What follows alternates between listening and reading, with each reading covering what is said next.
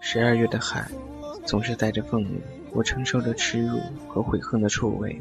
在明末那个非常堕落的年代，记得有一次，一桌大概有七八个人，的商场随便溜达一下，在无印良品买了条裤子。常觉蹦跶的，陌生的，熟悉的。过桥就以为是离开了纽约，到了新泽西。你会不会害怕黎明将至的时候？每次醒来，你从远处聆听我，我的声音却无法触及你。挤现在的小屋让给他住，他去和丫头一家挤一挤。电影娓娓道来一个关于梦和爱的故事。拒绝也拒绝了，但他就是一句：“我就是喜欢你。”当你因历练而去，当你为思念而归。这里是一家茶馆，一家茶馆网络，一家茶馆网络电台，一家茶馆网络，一家茶馆网络，一家茶馆网络，一家茶馆网络，一家茶馆网络电台。掸去你生活的尘埃，聆听我给你的温暖。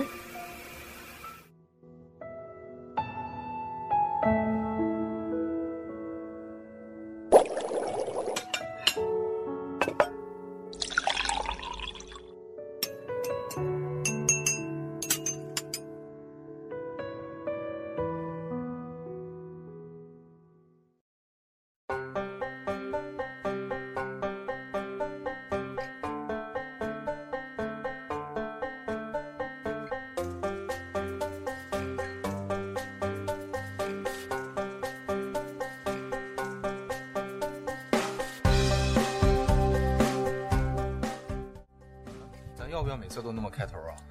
掸去你生活的尘埃，聆听我给你的温暖。大家好，这里是大家好，这里是一家茶馆网络电台，每次都是这句。呃，这是咱们这个台标嘛，台具有具有嗯标志性的一句话。对，我们的标语，我们的符号。我是主播麦兜，我是悠悠然，我是楚涵。那好了，我们今天三个又聚在了一起。我觉得麦克离我比较远。哎，因为一个麦吧很辛苦，每次都要我们三个脑袋凑在一块儿说。我们今天题目是什么？哎，对，我们要聊什么呀？啊，我们今天我们三个聚在一起的话，要聊一聊当下，或者是已经流行很长时间的一个热门话题，就是拖延症。这个话题热门吗？啊，其实很热门的。啊，那我们为什么要聊拖延症？因为拖延症它很碍事儿，而且它的确存在。嗯嗯，所以说我们就要聊一聊。据我了解，拖延症它不是一种心理学疾病。对，然后其实就是说心理学界不承认这个说法是吗？不是，我觉得是这样的，因为我们最近一直在说拖延症嘛，嗯，可能心理学界还没有把它纳入到这个心理学的范畴当中，就是这个领域比较超前是吗？啊，对，就是我们首先把它规定了一种病症，但是心理学没有把它纳入进去。我觉得如果可能的话，心理学会把它 吸进去的。就像我们密集恐惧症一样，其实心理学也是没有这个范畴、哦、没有这个定义的。密集恐惧症也不是啊，啊也不是，就是这都是我们矫情嘛。麦兜你好博学呀、啊！我怎么听着像黑我呢？ 嗯，哎，什什么节呢？其实，呃，之所以会做这期节目，是因为、呃、个人感觉我，我首先我自己就有很严重的拖延症。其实这期节目本来是二零一三年的时候有一看那个逻辑思维，大家都有拖延症，然后之后就很想做的一期节目，但是自己被自己的各种原因，然后就一拖再拖，然后这稿子呢还是就刚刚写的，就是新鲜出炉，所以说。感觉这个拖延症已经严重影响到了我的生活跟学习各个方面，所以说就很想跟大家来探讨一下这个拖延症。对，清明前夕就找我们来录这期节目，嗯，一直拖到现在，结果没录成，包括今天，我也不知道为什么。 嗯，包括今天相约在九点上午，结果我拖，现在已经十一点了，十一点了。 好吧，我们首先来说一下什么是拖延症，什么是拖延症？嗯，哎，麦兜你自己理解的，我觉得，啊嗯。什么是拖延症？以我自己的经验来看，我觉得拖延症就是，就是懒，就是懒，就是懒。我觉得，呃，刚才刚才节目前小表姐也说，拖延症其实不是懒，但我感觉拖延症就是懒。我觉得勤奋一点的话就没有拖延症了。 嗯，我倒觉得，因为我之前可能这个症状我真的没看过，我以为拖延那个两个字啊，一个是脱衣服的脱，另一个是语言的言。我觉得你这个理解非常奇葩，一般人都哦不会这么理解。哦，就是。我当时真的脑中第一个印象就是那个，可能哎，这个人突然说不了话了，那有什么？那这应该是一个耳鼻喉科应该看的一个项 目。那小表姐觉得，小表姐觉得拖延症的症状，你觉得症状什么叫拖延症？什么叫拖延症？什么是拖延症的最明显的症状是什么？嗯，首先还是跟大家一给大家一个很官方的说，拖延症，我们还是节目还是有点档次的，就是哲学家，哲学家皮尔斯斯蒂尔将拖延症定义为出于自愿的推迟某事，呃，尽管你知道这样的耽搁会让你很难受。嗯、换句话说，就是如果你只是说尽情的吃喝玩乐吧，明天我们就死了，那么你就不是在拖延，那你就也不会再拖延。如果你认为是最有效的在利用时间的方式而有意的推迟，那也不是在拖延。那什么叫拖延？其实拖延症的实质就是在于，嗯、 呃，你不去做你认为该做的事情，嗯，就是一种造成人们心理负担的心理扭曲。当拖拉、焦急。负罪三者凑齐的时候，那才是拖延。所以说，刚才麦兜说，呃，我呃说我们俩在讨论说懒是不是拖延，呃拖延是不是懒？你这里所说的就是没心没肺的懒，其实不是拖延，因为没心没肺的懒是不会觉得自己有问题的，就是有心有肺的懒才是拖延，就是感到了焦急，感到了负罪才是拖延。嗯、那比如说我下午，我本来中午吃完饭，我说我下午去打算去图书馆学会习。但是我吃完饭以后我就困了，然后我在寝室睡觉，一睡到一觉起来就已经吃晚饭了。那你觉得这是不是拖延症？那你吃晚饭的时候有没有感觉自己没有自己原来想做的事情没有做，自己心里难受？没有，我在想，那、啊、今天下午没学成，那就明天下午吧。 那这这就不是拖延，那就是懒。 那没有办法，那已经无药可救了。刚刚说到的那个拖拉、焦虑和负罪的感觉，是吧？对对，这我就已经无药可救了。对，其实呃。其实很多人都有拖延症的，拖延症的症状也是呃很普遍的存在我们的那个生活中的。刚刚说了，就是拖延症的这个生活中的一些体现，是吧？嗯嗯、呃，比方说那个你的寒假作业 是不是拖到那个开学的前几天才开始做的？啊、嗯，我就是的，有的时候开学完了、嗯、我都没做，啊，都是就赶到最后那一天，因为抄起来你知道很爽，嗯、就我的感觉 啊。啊，我也是。而且熬夜点灯熬油的那么抄，特别爽，那心情。呃啊，第二天交上去了之后，呃，其实大家一看一脸疲惫的那个眼神，很都知道交上去以后感觉很忐忑。对，就都知道，肯定就是都是在熬夜点灯熬油的去写这个寒假作业，嗯、这是已经成为一种不成文的规矩了，好像。那你抄完内疚吗？不是，是在是在抄的时候。或者是就在你抄前，啊、就因为其实、嗯啊、其实你在抄的时候，应该不是特别爽的嘛，应该是很痛苦的吧？你要点灯熬油，你要你要就在很短的时间要做很多自己不想做的事情。这个、对于小表姐这种学霸来说，她根本就没有这种体会，真的没有体会。你跟我俩这种 啊不学无术那种人， 就我学渣渣中之渣，嗯、渣,渣中渣王，你知道吗？渣渣不能再渣了。 好吧，那种我没有说那个任何的一种负罪 感，你你无法理解一天真的很爽、啊，一天抄完一套卷对一套卷子是什么感觉？我们一厚本啊，嗯啊，学校自己印制的，就当练字了吧，对，就当练字了。好吧，是不是此项症状不成立，此项症状不 成立。我们再说另一条，另一条啊，另一条是呃，你是不是一直计划着在某天清理你的厨房，包括的衣柜还有鞋柜，而一拖再拖啊，你的行李箱里边。啊，是不是永远放着你从外地带来的书，却从来没有看过？没有，就是罗胖那期节目我也看过，啊他就说，我看完每个忘了，每个人的书架、书柜里边，嗯、总有那几本你买回来之后、嗯、没有拆封的，有吧？有，没有？那你有多久没去书店了？不是我，我经我经常买书，但是我买完书肯定会，我会简单的扫一眼，就是按照目录把它看一遍，然后觉得有的书看完目录，我就觉得我一辈子不会再看这本书了。但有的书我觉得看完就是不错的话，呃，我就会再看。比如昨天我在图书馆看了一本书，是讲婚姻与恋爱的。因为我去图书馆学习的时候已经没有已经没有座了，然后有人用那个书，用那个图书馆的书占了座，非常无耻，在这我要抨击一下。然后我坐到那以后我也没管他，我就拿来看了一眼。我大概用一个小时就把那本书看完了。你体会到了什么吗？嗯、对啊，学了很多东西啊，就我就顺着那个目录翻有哪些东西是我感兴趣的，然后我就把那张看一下。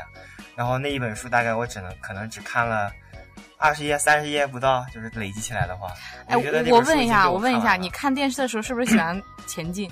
啊，那倒没有，看电视电影我从来不快进快退。对，但是我有一个习惯，我看电视剧，呃，那个 QQ 影音有一个加速播放功能，哦，我喜欢用那个功能。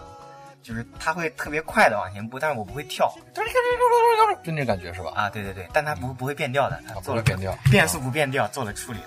嗯，我觉得，所以我觉得对看书这个问题，我买了书的话，我一般都会把它翻完，然后好的书我会再重看，然后那种破的书、烂书我就不会再看了。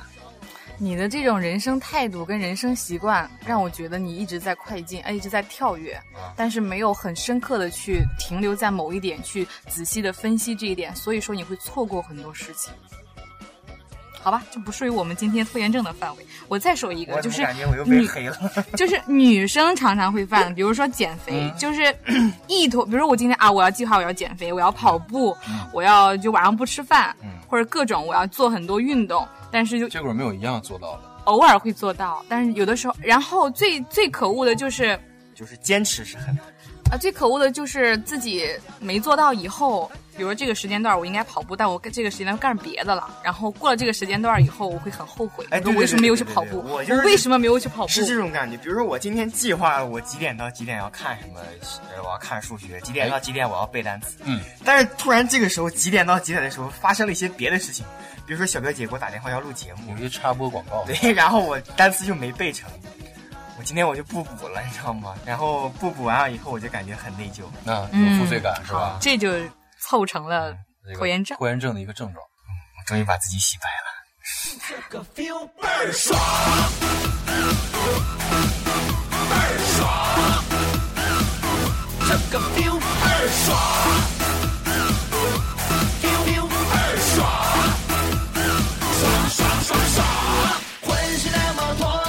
身是那么放，心是那么荡漾，心是那么浪，化作一道光芒，闪下所有伤，看什么都痛快，今儿我就是爽。嗨哟哦哦，嗨哟哦哦，嗨哟哦哦，嗨哟哦哦，嗨哟哦哦，嗨哟哦哦，嗨哟哦哦，floating 光哦哦哦，就这个 feel。倍儿爽，倍儿爽，这个 feel 倍儿爽，feel feel 倍儿爽，爽爽爽爽。呃，那么我们跟大家来分享一下，就是我们自己的一些拖延症。首先我先说吧，就是关于我写这篇稿子跟录这期节目本来的打算。嗯比如说，我曾经很想做一期关于《牡丹亭》的节目，嗯我个人很喜欢《牡丹亭》。然后，但是产生这个想法以后呢，我就坐在电脑旁，我就开始找稿子。然后呢，还没有心仪的，我想啊，那我自己写吧。于是呢，我就开始了前期准备工作。我先去洗漱，然后呢，我贴了个面膜。还得洗漱、啊，还得贴、啊。因为到晚上了，到晚上了，啊、我想，哎，我哦我我先去洗个漱吧，然后我再贴个面膜，然后呢，我再给我的暖手宝充上 电，然后嗯香煮一壶茶。然后对对对，然后我就还煮了一壶泡热水 的茶。真的煮了一壶，真的煮了一壶。对呀，然后就等着，嗯、呃，等着那个暖手宝热。香啊！等着暖手宝热，然后茶也沏好了，然后然但是呢，我的面膜也该洗了。呃然后发现学校断电了。然后我在家里边，我能在家里边做的。然后呢，我的面膜该洗了。然后洗完之后，又擦了面膜还要洗啊？对对对，然后擦了手。不是一次性用完就废了？要洗的，要要不然会堵塞毛孔。然后呢？对，然后我是又擦了爽爽肤水跟那个乳液，然后我又喝了一口热茶，然后我就抱着我在电脑上哎敲了一行字儿。之后，大家从这个过程就可以 看见到小表姐是一个多么矫情的人。然后我就写不下去了，然后我就想啊，那我明天再写吧，然后就没有再然后了。然后我明天就很后悔，然后我也写不下去了。哦，所以说其实其实我觉得还是你你不想写，也可能也写不出来，就是就是你没有东西要写。我觉得如果有东西要表达的话，我拿手机噔噔噔，我就敲出一行字，就存在记事本里面了。然后过两天整理一下，就是一篇文章了。这是习惯问题。呃，其实其实那个呃罗胖说的很好，就是呃，他那期节目讲的，我有听很认真，就是这段。呃，我们每个人都有一些想法，嗯嗯、呃，包括像小贝刚才说要写一篇《牡丹亭》的一些一篇文章，情不知所起，一往而其实你当时有这个念想的时候，你就当一粒种子在你的心里边种下，嗯。嗯，当你过了，你像今天，小贝姐就做到了啊！我们要做，已经做成这期了。但是更多时候就是这粒种子被忘掉了。其实不会忘，它在潜移默化中呢，它会不由得自己在生长。念念不忘，必有回响。你老提到的， 完了老生长生长生长，哎，结果长成茂盛的一个参天大树之后呢，嗯嗯，我们就水到渠成的啊完成了一些事情。嗯呃，我相信大家肯定呃心里边有这想法，但是很少有人去给你点醒。我这是点你，知道吧？啊、我我觉得就是更多时候，呃，我自己的感受就是，我经常会有小表姐这样的感受，比如说我要写一个什么东西，我要做一个什么东西，但是这种想法出现的在我脑中出出现的频率非常的高，然后过一段时间，我忘了。其实你没有忘，啊就像刚才说的，这颗种子嗯一直在你的心里边，你不要躲，一直在你的心里没边摸我。 嗯我没摸你，一直在你的心里面啊。所以你要坚持这个，因为有一天，总有一天你会把这拽出来，嗯连根拔起的。那样的就沉淀之后呢，就感觉特别的畅快那种感觉。那么楚涵有没有在平常的生活里有很典型的拖延症，就很碍事儿的那种？其实他已经碍事儿了。其实也是哈， 呃，三句不离咱们台里，就是做节目这事儿。嗯，就每次都是想做一期，因为我之前有有做过一期古典音乐的那个栏目，嗯，我就很想把它做成一个系列，嗯从那个呃古典乐派到呃浪漫主义乐派，过渡到古典乐派，啊、这几个代表作家、嗯作曲家，啊、海顿、莫扎特，对，哎我觉得其实非常有意义。贝多芬，哪怕听众不爱听， 但是自己算是一种保存，我觉得。我觉得这样，我今后可能会去做出来，嗯但是我现在这个想法一直在心里边，就像一个种子似的在发芽，在发芽那嗯哎你。为什么不做呢？我在续，我在试，我在我在等待一个机会，一个点。我觉得这个挺好的，我觉得应该做。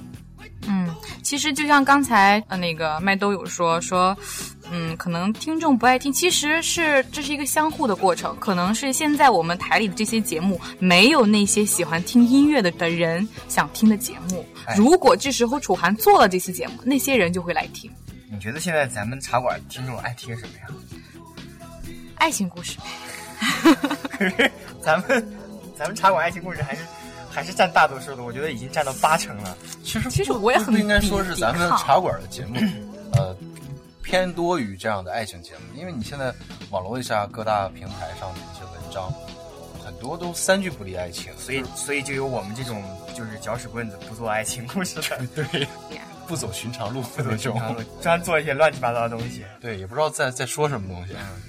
嗯，那么刚才呢，我们三位就是各自说了一下，就是自己生活中觉得是的，而且很碍事儿的一些呃拖延症。那么其实今天我们来了解拖延症的话，是想跟大家分享一下，就是是不是拖延症啊？然后呢，就是说它该怎么办？就它就是既然存在，而且它碍事儿了，我们就应该解决。对，解决方法。哎，办对法对对，首先我们要摆正一个心态，就像刚才麦兜在开头就说，其实拖延它不是病，因为在心理学或者是其他的方面没有把它规定为症。就像英文，它的英文里边只是一个拖延，嗯，但是像国内国外的一些呃精神疾病的诊断中没有将拖延单列为一种病，所以它首先它不是病，所以大家不要害怕。那我们怎么办呢？怎么办呢？对，有药可救吗？嗯，首先先说一下原因吧，就为什么会出现刚才不是说了我无药可救了。首先先先说一下现在在治你啊，现对在对，啊是我了。对，那么就是首先我们应该就是要找准病根，它为什么会存在？就是为什么会有拖延症呢？呃，我们大概搜索了一下，就网上会盛行几种说法，第哎一就是完美主义，完美就是所有的事情要达到一个很高的境界，要一次做好，所以说很多人不愿意匆匆忙忙就开始万事俱备才行。哎，这一点我觉得就是典型的楚涵这种，就是比如说我想做一件事儿，然后这件事儿呢在我心里呢就是种下一个种子，我不想在这个时候呢就是去去做它，因为我觉得我还没准没有准备好，我做出来的话质量不高，我不满意，所以就是第一个原因。第二个就是抵制与敌意。这个老师对我的态度太差了，所以说我也不高兴他布置的作业，这是很典型的。这点大家有没有？有时候会有，嗯就我不喜欢的老师，所叛以说逆我期嘛，啊，咱们不想做呗，就是不想做就。不想做，最后到实在不行到 deadline 的时候，必须要做了，然后再做。其实有时候跟老师较劲，现在想想真的好，其实跟自己较劲。就人其实真的是要多跟自己较劲，多做一些自己不想做的事情。第三点就完全是麦兜他这样，就是容易颓废。比如任务太难了，或者别人都不需要做，我为干我干嘛要做？就不能忍受再持续去做这种事情啊！等明天再说吧，或者是往往，呃，往往就是明天要完成的任务，我自己心里还是很不高兴，就是继续往后推，就明日复明日，明日何其多。我觉得这一期节目是专门用来黑我的。因为你就是这样。 然后第四种就是自我贬低，就如果常常不能很好的完成任务，自己对自己的能力啊，就估计就会越来越低。即使以后完成的很好了，也会认为啊，就是运气吧。就是说，嗯，这这是我最后一不点自信，就是觉得我是最我后一我点做不成。对，我以我以前做成的可能是哎，我我凑巧或我我运气好。一切归结于我的幸运啊，就像上天注定似的啊。哎对对对，其实呃，学了哲学就知道，嗯偶然之中有必然存在。必然之中有偶然。对对对，当然，其实我也分不清自己是哪一种原因下的那个分支，你是属于各个都有 吧，很多都有。综合体吗？你属于懒啊你属于排斥的那个，排斥，是第二个还是第三个？好吧，我觉得我都有。很多老师不喜欢，我也不喜欢他的一些作业啊什么。呃，原因就到此结束。第二点就我们要强调一下，他虽然不是病，但是他很碍事儿。不是，我觉得原因里面还有重要的一条，就是写在基因里面的，基因从里性格里面注定就是这样的。你看过《金瓶梅》吗？我我要说看过还是没看过的？我看过。嗯，那我就金看过。金瓶梅》告诉人一个道理，就是人性不等于兽性，我觉得就是啊你、对，那那是肯定的。对你你的性，你可以说啊，我基因里或我的那个流传下来的基因里边存在某种因素，但是如果这种因素不好，嗯社会上会有一些呃向上的动力，或者是制度，或者是道德伦理去约束你。要克服掉这些事，或者隐藏隐藏它，这是你的人性。但你基因里的那那些是你的兽性。不，兽性是不存在批判的眼光的，是自然存在的，而好吧人性是存在批判的眼光。哎，对对对对对。但是你活在人的世界里，所以说你要去适应它。我们为什么要谈兽性？但是他很碍事儿，拖延症的确很碍事儿。就它影响，就我们自己看来很微观，但如果放大涉及到金钱的话，它的确很高。比如说美国，美国人呢都因为不及时报税而浪费上千亿美元，就是是报税为什么会浪费钱？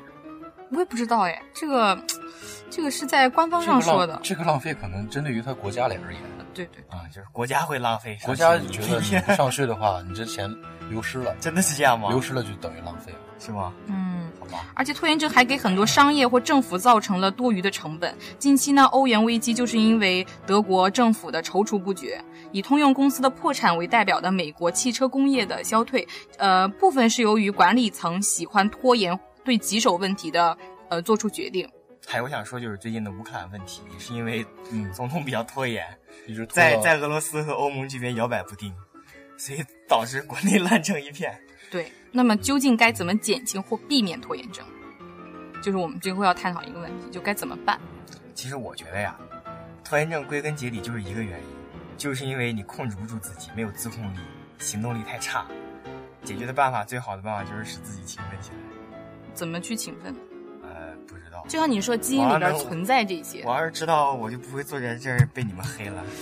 我跟大家说一种吧，这也是嗯，就是科学论断出来，看看大家有各自有什么想法。就说拖延症呢，部分是由于付出，也就是现在需要做的跟回报，就将来才能够得到的，但是还不能保证他们两个之间的断裂所趋的。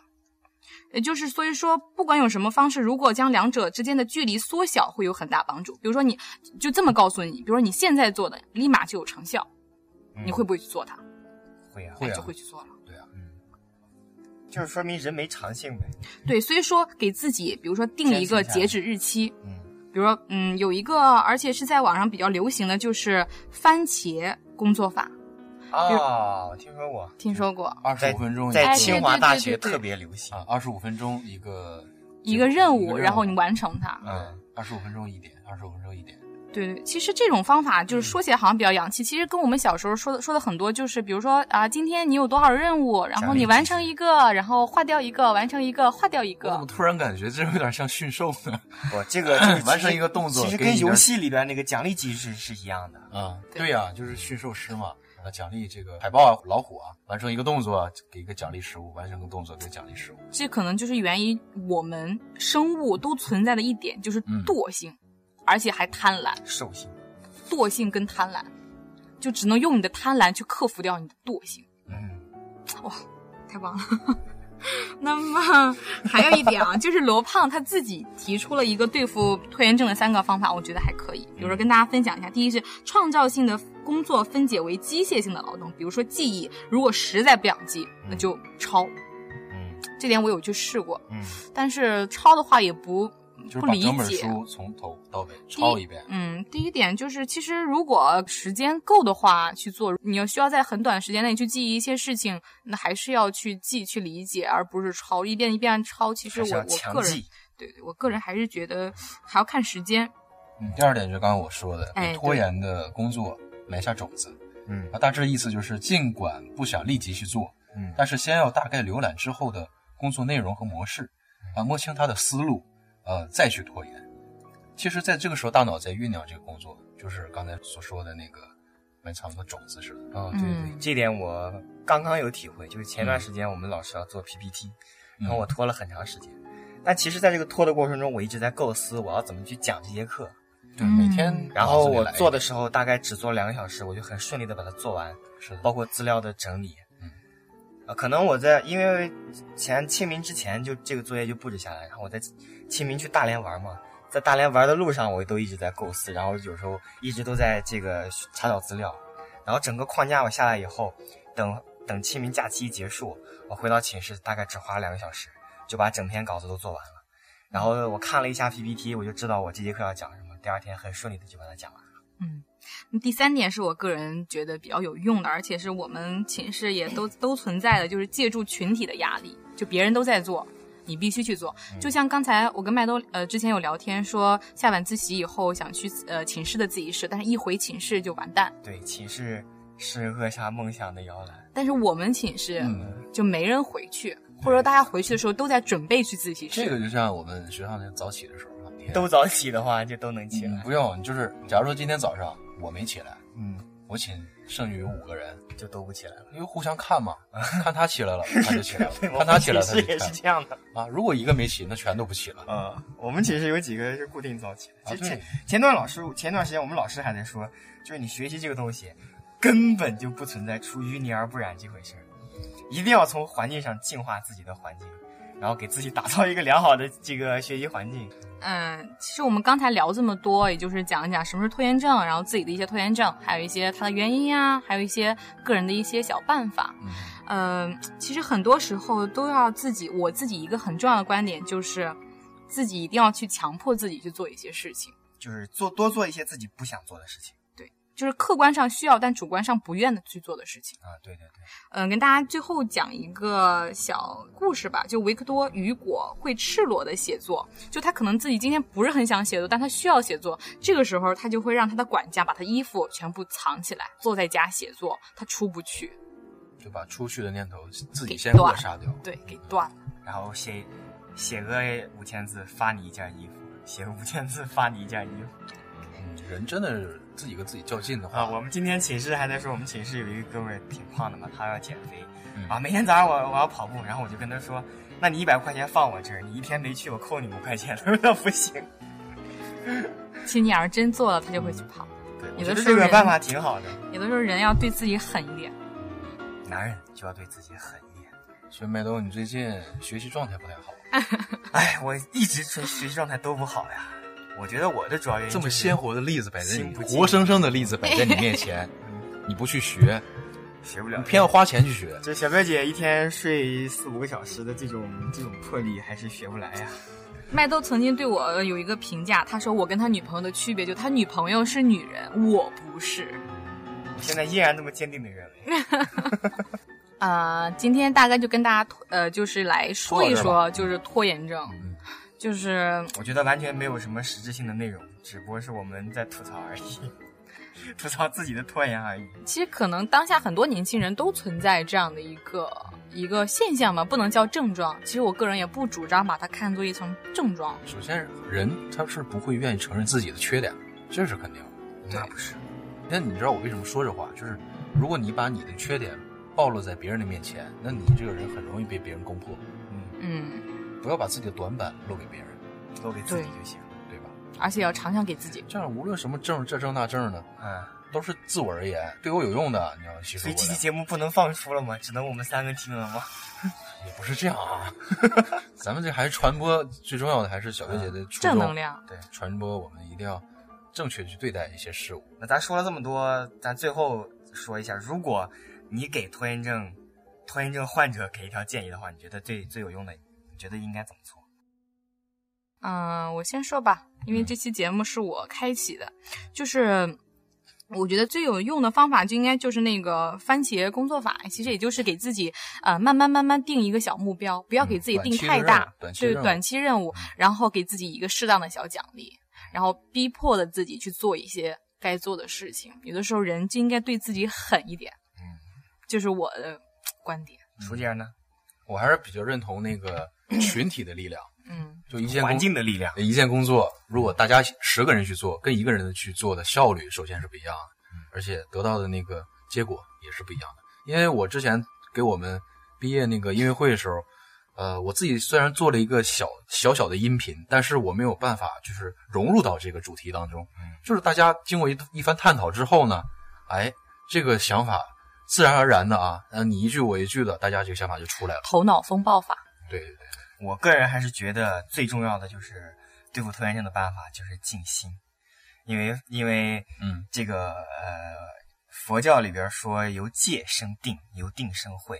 首先要做一些自己不喜欢做的事情，强迫自己去做一些事情。你把这个你把这个强迫自己做一些不喜欢做的事情看成一个修行，我一直这么来鞭策自己，然后把自己定下来以后，我觉得。这个东西会好很多，你做事的效率都会好很多，可能拖延症也就随风飘散，迎刃而解了。其实如果你想成功，你可以看一些成功人士的案例。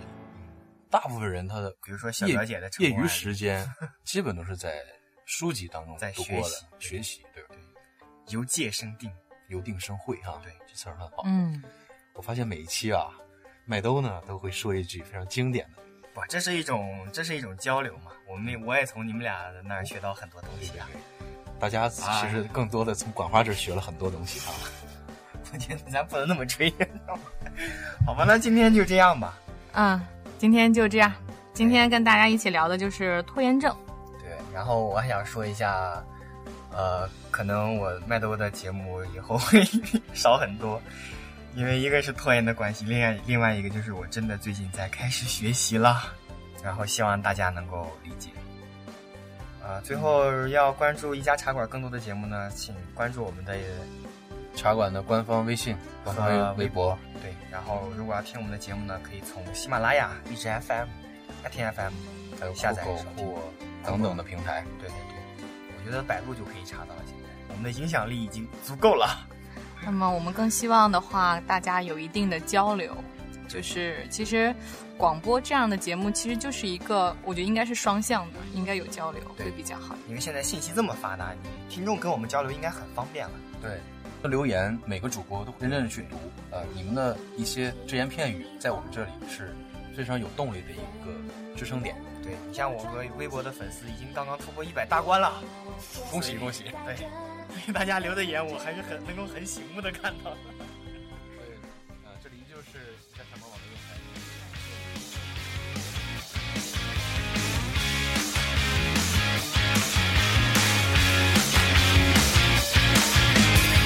I woke up early in my hotel room, waited for my alarm to go. I think about the things I've gotta do. Damn, my mind is gonna blow. I'm freaking out about